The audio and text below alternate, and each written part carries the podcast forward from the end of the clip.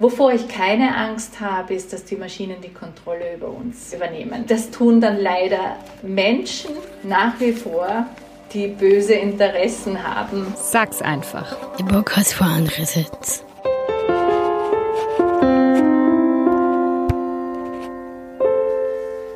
Hallo und willkommen zu Sag's einfach, dem Podcast von andererseits.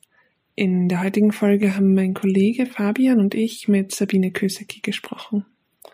Sie forscht zu künstlicher Intelligenz und Robotik und anlässlich unseres Schwerpunktes zum Thema Arbeit haben wir sie gefragt, wie neue Technologien die Arbeitswelt und das Arbeitsleben verändern. Außerdem haben wir besprochen, wie künstliche Intelligenz und Roboter im besten Fall bestehende Probleme lösen, anstatt diese verstärken könnten.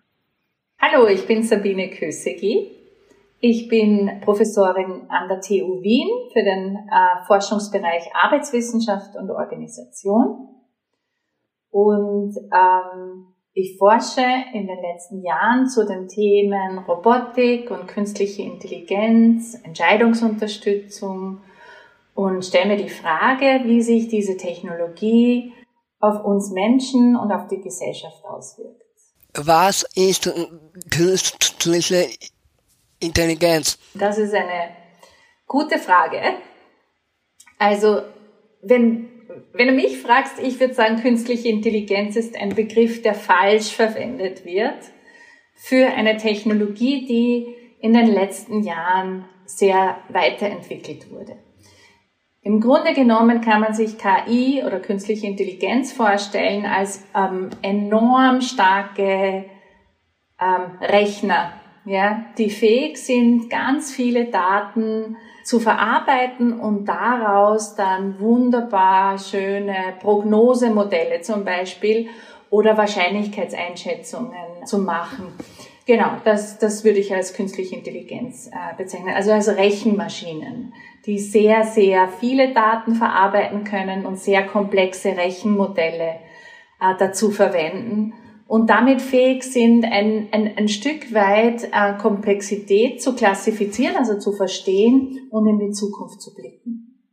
Wo finden wir heute schon Anwendungen, die mit künstlicher Intelligenz funktionieren? Zum Beispiel in deinem Smartphone.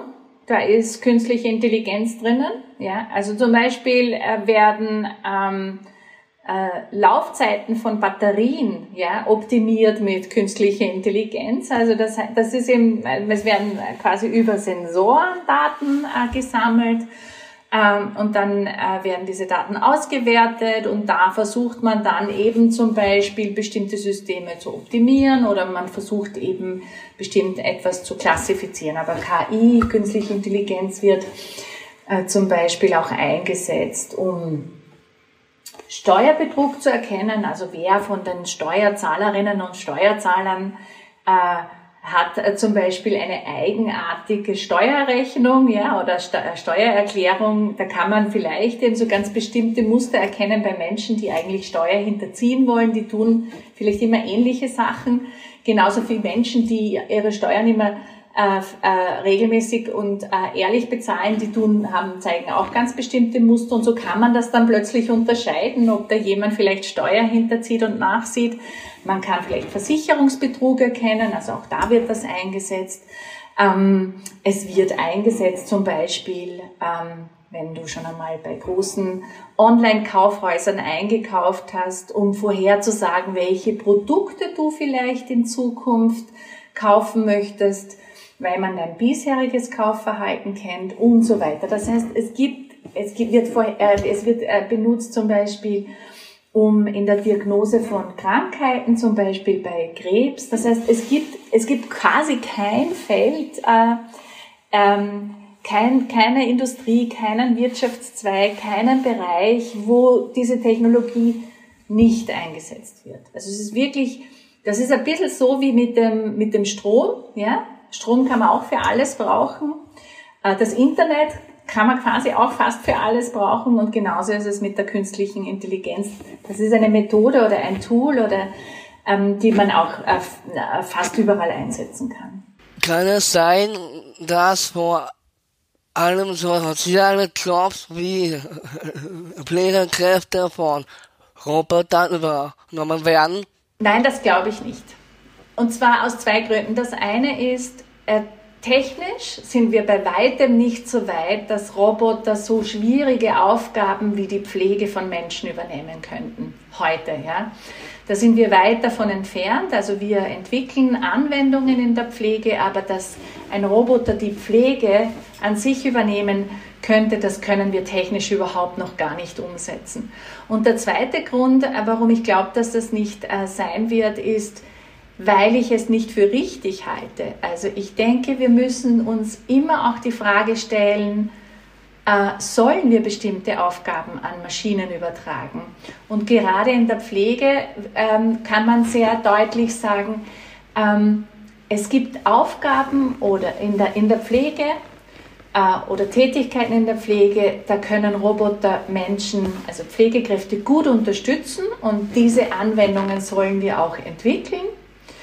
Ähm, wir sollen auch Anwendungen entwickeln, wo Menschen mit besonderen Bedürfnissen mehr Autonomie erlangen, weil sie zum Beispiel Roboter haben. Also denk, denk zum Beispiel dran, ähm, du bist Tetraplegiker und sitzt im Rollstuhl und kannst äh, eigentlich nicht selber essen und müsstest immer eine Person bitten, äh, dich dabei zu unterstützen.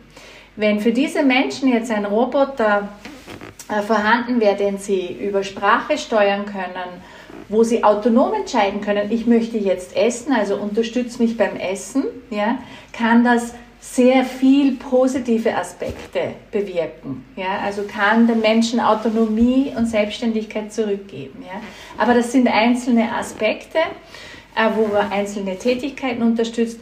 Und dennoch wollen wir zum Beispiel, dass äh, Menschen von anderen Menschen in der Fürsorge, in der Liebe, ähm, äh, äh, betreut werden. Ja? Und das ist auch ganz wichtig, diese, dieser, dieser, dieser Kontakt, das Zuhören von Menschen, das Verständnis. Ähm, aber auch der Körperkontakt zum Beispiel zu Menschen ist, ähm, das wissen wir in der Pflege sehr, sehr wichtig. Mein Vorschlag wäre, dass wir immer spezifische Anwendungen für ganz spezifische äh, Kontexte entwickeln, wo Robotik und künstliche Intelligenz uns Menschen und Pflegekräfte unterstützen können. Ich habe mir das mal ein bisschen angeschaut und es gibt ja zum Beispiel so Roboter für Alzheimer, die da ähm, Übungen machen mit den Menschen und das leuchtet mir, finde ich, sehr ein. Ähm, und dann bin ich aber auch gestoßen über ein Projekt, das auch in Österreich getestet wird, mit Robotern, die so eine Kuschelrobot äh, Robbe sind, also so ein Kuscheltier in Wahrheit, das aber sich auch bewegen kann.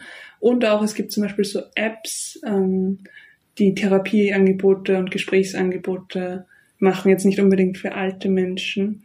Und ich habe immer ein bisschen das Gefühl, äh, dass es einfach da einen Mangel und Notstand gibt. Es gibt nicht genug Psychotherapie, es gibt nicht genug Pfleger und dann wird das damit sozusagen überbrückt. Aber wo ist für dich sozusagen die Grenze, wo das dann nicht mehr eine gute Idee ist, das zu machen? Also ich habe ein ganz komisches Gefühl bei diesen beiden Beispielen, aber ich kann es halt nicht einschätzen, ob es nicht noch immer besser ist als nichts und wie man damit umgehen sollte. Ich glaube, Emilia, du hast das eh schon äh, richtig gehend auf den Punkt gebracht.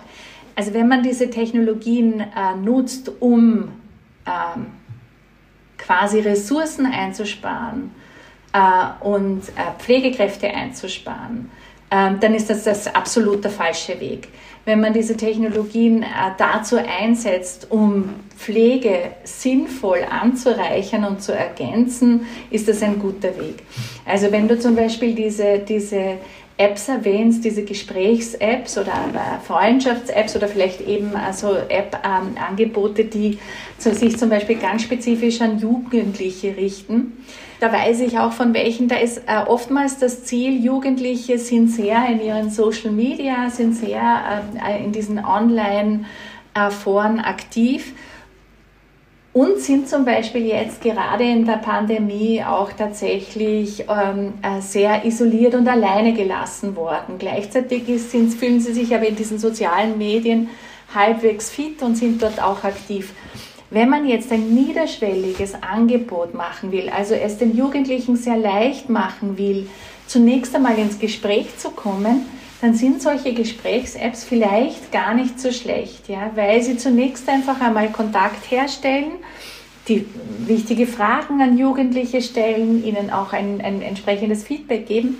Aber dann braucht es relativ schnell sozusagen diese Überleitung zu einer äh, konkreten Hilfestellung, zu äh, Menschen, die dann ganz konkret und nämlich wirklich ganz konkret auf Jugendliche zugehen können und sagen, äh, du, äh, melde dich doch bitte dort, ja, da ist die Telefonnummer, soll ich, also äh, so muss das funktionieren. Und genauso ist es mit dieser Robbe Paro, ja, man hat zum Beispiel gemerkt, dass demenzkranke Menschen, wenn sie sozusagen äh, mit dieser Robbe, wenn sie die streicheln und wenn die auch äh, reagiert, dann wirkt sich das positiv auf die Gehirnfähigkeit ein. Und, das, und sozusagen, man muss nicht immer sozusagen als Mensch dabei sitzen, ja, sondern es kann auch eben so eine Robbe sein, die interaktiv äh, auf diese Streicheln äh, der Person äh, reagiert. Das heißt aber nicht, dass wir keine Pflegekräfte mehr haben wollen, die sich liebevoll mit diesen Menschen austauschen und zu ihnen setzen. Ja. Und genau das ist der springende Punkt. Ja. Solche Technologien können wirklich sehr viel Nutzen bringen, wenn sie gut und richtig eingesetzt werden als Ergänzung und Unterstützung in Situationen, aber nicht um sie zu ersetzen und Kosten zu sparen. Ich glaube, man ist da auch immer ein bisschen vorsichtig und gehemmt, weil es halt doch ganz neu ist nochmal, ein ganz neuer Bereich und man halt aus den Filmen und der Popkultur Roboter eher mit dystopischen, mit dystopischen ähm, Erzählungen verbindet. Also da ist das dann mehr Weltherrschaft oder. Genau, Termi Terminator und ja, absolut. Wie ist das Feedback von Menschen, die direkt mit Robotern kommunizieren? Darf ich eine Gegenfrage stellen? Äh, Fabian, hast du schon einmal mit einem Roboter gesprochen? Ja. Wie hast du es erlebt? Sehr gut. Ja, also es kommt natürlich, äh, also weil, weil, du sagst, das Feedback äh, insgesamt, es kommt natürlich auf die Anwendung an. Und äh, es gibt manche Anwendungen, manche Apps, die schon recht recht gut funktionieren und da ist auch das Feedback der NutzerInnen äh, schon recht gut. Ähm, aber es, es, scheint doch äh, so zu sein, dass quasi die technischen Beschränkungen, die wir aktuell noch haben, also die Technologie ist doch nicht so weit fortgeschritten, wie wir uns das oft wünschen würden, ähm, dass das dazu führt, dass es dann recht schnell frustrierend wird für uns, weil wir dann merken, ähm, wir fragen die Maschine oder die App irgendetwas und es kommt, äh, sie versteht uns einfach nicht. Ja? Sie versteht vielleicht unsere Sprache nicht, ja? Äh, weil wir vielleicht äh, undeutlich sprechen. Manche Anwendungen funktionieren schon sehr gut und ähm, da macht das dann auch Spaß zu interagieren. In vielen Fällen ist es aber, sobald es ein bisschen komplexer wird, ähm, ist die Interaktion doch noch sehr mühsam, weil die Maschine uns nicht versteht. Auch ein Beispiel, zu, das, vielleicht sage ich das, Spracherkennung. Das ist ja Natural Language Processing, ähm, also Spracherkennung. Und als Beispiel dafür, ähm, Garagentore zum Beispiel reagieren ja, äh, oder kann man mittlerweile kaufen, die dann auf Befehl, auf Sprachbefehl reagieren. Ähm, und dann haben wir halt einfach festgestellt, dass sie nicht auf Frauenstimmen reagieren. Ja, weil, weil, weil einfach Männer das programmiert haben und äh, hauptsächlich Männerstimmen, dass an Männerstimmen getestet wurde und man Männerstimmen eingespielt hat und Frauenstimmen hat man einfach nicht erkannt. Oder wenn, äh, also bei, bei Alexa zum Beispiel weiß man, dass ähm, Menschen, die zum Beispiel ein, ein, eine Sprachbehinderung haben, oder äh, also weiß ich nicht, eine Zahnfellstellung oder eine, eine, so wie ich, eine Zahnregulierung und dann vielleicht undeutlicher sprechen, die werden dann von diesen äh, Systemen nicht verstanden. Das heißt, da gibt es ganz viele Probleme auch noch äh, in der Inklusion und in der Diversität, äh, um diese äh, Systeme tatsächlich auch für alle Menschen mit ihren unterschiedlichen Hintergründen, Bedürfnissen und Besonderheiten auch äh, nutzbar zu machen. Da gab es ja auch mal dieses Beispiel mit so einem, ich glaube, Versicherungs- oder Kreditanbieter, ähm, wo dann die Trainingsdaten von der KI so waren, dass das rassistisch geworden ist, weil halt statistisch gesehen in den Trainingsdaten mehr schwarze Menschen ähm, irgendwie nicht kredit- oder versicherungswürdig waren. Ich weiß leider nicht mehr was von beiden. Und dann halt die auch dadurch rausgefiltert wurden. Also dann, natürlich sind die Bias, die es sonst gibt, tauchen da dann auch wieder auf und man muss da auch wieder dann die gleiche Vorsicht walten lassen. Gell? Ganz genau, ganz genau. Also da, ich kenne das Beispiel von der Apple. Äh, Kreditkarte zum Beispiel, die ähm, ähm, einem Ehepaar der Frau, also die beide gleich viel verdient haben, gleicher Hintergrund verheiratet waren, äh, sie hat keinen Kreditrahmen gekriegt, der Mann hat einen äh, hohen Kreditrahmen gekriegt und dies, das haben die beiden nicht verstanden, ja, weil sozusagen der einzige Unterschied das Geschlecht war. Oder das Beispiel, das du erwähnt hast, Emilia, da gibt es äh, genügend, äh, die auch zeigen zum Beispiel, dass ähm, eben Kreditwürdigkeit davon abhängen kann, ob man im richtigen Bezirk wohnt, also die richtige Wohnadresse hat oder eben die richtige Hautfarbe hat äh, etc. Also das heißt, alle Formen der Diskriminierung, die wir natürlich in unserer äh, realen Welt kennen äh, und die wir natürlich mit Daten dann abbilden, äh, werden in diesen äh, KI-Systemen eben auch antrainiert äh, und dann leider auch dort perpetuiert oder eben wieder vollzogen oder vielleicht sogar noch verstärkt. Ein klassischer Action-Filmplot ist, dass in Zukunft Maschinen höchst intelligent sind und sich dann irgendwann gegen die Menschen stellen. Warum ist das eine so große Sorge? Naja, also die, die Angst vor der Vernichtung der Menschheit, äh, die ist, glaube ich, eine, die ist uns einfach zugrunde gelegt sozusagen. Das, äh, das äh, ist einfach ein Riesenthema, mit dem wir uns natürlich in unterschiedlichsten Varianten immer auseinandersetzen. Und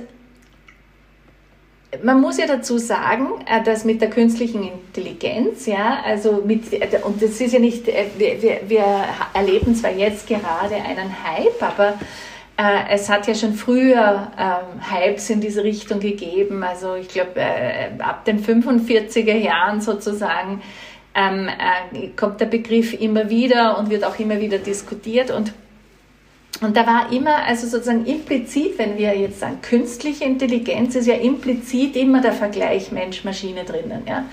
Weil wir sagen, es gibt sozusagen menschliche oder natürliche Intelligenz und dann gibt es so etwas wie künstliche Intelligenz. Das heißt, implizit vergleichen wir den Menschen immer mit der Maschine. Und es war halt so, dass wir bisher immer dieses Rennen gewonnen haben. Also wir Menschen waren eigentlich immer besser, was äh, unsere Intelligenz betrifft, als die Maschinen. Und jetzt gibt es aber die Fantasie, äh, was passiert eigentlich, wenn wir Maschinen erzeugen, die klüger sind als wir? Ja? Das ist sozusagen dieser, äh, dieser sogenannte Singularity Point, ja? also wo es dann plötzlich so wird, äh, dass Maschinen uns übertrumpfen. Und ähm, diese Fantasie ist natürlich, äh, äh, ähm, die beflügelt uns, uns alles Mögliche äh, eben vorzustellen. Und äh, einer meiner Lieblings-Science-Fiction-Filme ist Matrix, ähm, weil ich einfach finde, dass hier sehr genial äh, eigentlich äh, also ähm, äh, eine Zukunft entworfen wird, die dem, was ja in der Realität mittlerweile schon passiert, gar nicht so unähnlich ist. Und wenn wir jetzt uns die Visionen von Metaverse anschauen, ja, also ähm, dann sind wir im Grunde genommen in dieser, in dieser Fantasie von Matrix äh, drinnen. Ja? Also äh, zumindest ein Stück weit. Ja. Zukunftsprognosen sind ja immer schwierig und dann auch fraglich, aber gibt es trotzdem Sachen, wo du das Gefühl hast, jetzt ganz persönlich mit dem tiefen Gang, mit dem du dich da halt damit beschäftigst, das wird sich verändern, das erwartet uns in der Zukunft jetzt bezogen auf Arbeitswelt sicher, wenn du, keine Ahnung, wie weit man dann nach vorne blickt, in zehn Jahren oder so? Ja, also ich glaube, dass äh, KI-Systeme in jedem Job eine Rolle spielen werden, in der einen oder anderen Form. Ja, also ich glaube, das ist eben wie ein bisschen wie mit dem elektrischen Strom. Äh, ich meine, natürlich kann man in eine Hütte fahren, wo es den noch nicht gibt, dann ist man nicht damit konfrontiert, aber in der Regel sozusagen gibt es in jedem Haus Strom und äh, ja, und damit auch in jedem Haus dann irgendwann einmal die Anwendungen, die Strom nutzen. Und das kann äh, natürlich äh, sehr bequem und sehr vorteilhaft sein, hat aber auch natürlich äh, eben äh, Nachteile. Und ich glaube, so ähnlich es, äh, müssen wir das Problem oder die Chancen mit KI auch sehen. Also in vielen Bereichen werden wir einfach finden, dass diese Technologie super nützlich ist und uns hilft, ähm, äh, im, im, Alltag, in der Arbeit, uns vielleicht äh, befähigt, Dinge zu tun, die wir sonst nicht tun könnten. Und wir werden natürlich aber auch die Schattenseiten dieser Technologie sehen. Und äh, einige zeichnen sich ja schon ab und äh, also die sind insbesondere die, die, die Seiten der Überwachung. Also, dass wir überwacht werden, dass wir, also China zum Beispiel war ja jetzt ein Riesenthema bei den Olympischen Spielen, dass wir überwacht werden, dass wir manipuliert werden, ohne dass wir es merken. Ähm, das passiert jetzt auch schon, wenn wir im Internet sind und äh, uns äh, Social Media da bestimmte Nudges äh, vorlegt und bestimmte Werbeeinschaltungen, die uns natürlich beeinflussen. Dass wir keine Privatsphäre mehr haben werden, dass unsere Daten missbraucht werden. Also das sind, das sind schon durchaus einige sehr ernsthafte Gefahren in der Digitalisierung und der Nutzung äh, dieser neuen Technologie.